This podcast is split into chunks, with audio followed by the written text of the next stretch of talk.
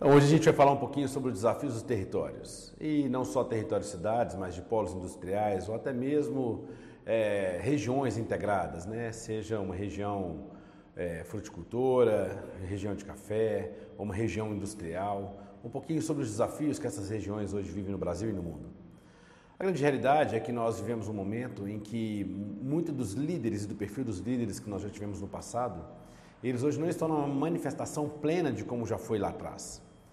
É, então, hoje a gente tem um envolvimento da política muito forte, muito presente, e ela está determinando o caminho pelo qual esses líderes estão trilhando as suas jornadas. Ou seja, é sempre para agradar alguns grupos. Eu não estou falando só da política estabelecida dentro de governo estadual, federal ou municipal.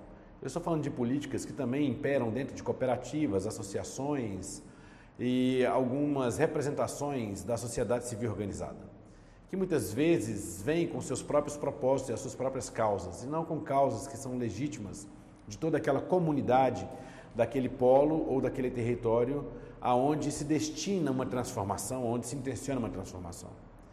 Então, o que vai de fato fazer a diferença e conseguir esse combustível necessário para produzir uma mudança que a comunidade quer tanto fazer? Como é que nós vamos conseguir produzir essa mudança tão almejada pelo nosso país, que é tão rico e a gente deseja tanto fazer essa mudança, mas ainda não conseguimos encontrar o caminho para a mudança?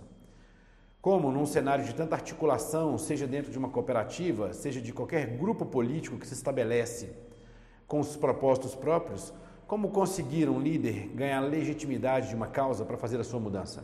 Nós vamos falar um pouquinho nisso numa série de três vídeos, onde nós vamos abordar a causa, o posicionamento do território e como estabelecer uma nova cultura para que essa mudança aconteça. Fique ligado, não perca os próximos vídeos e eu espero que você curta bastante.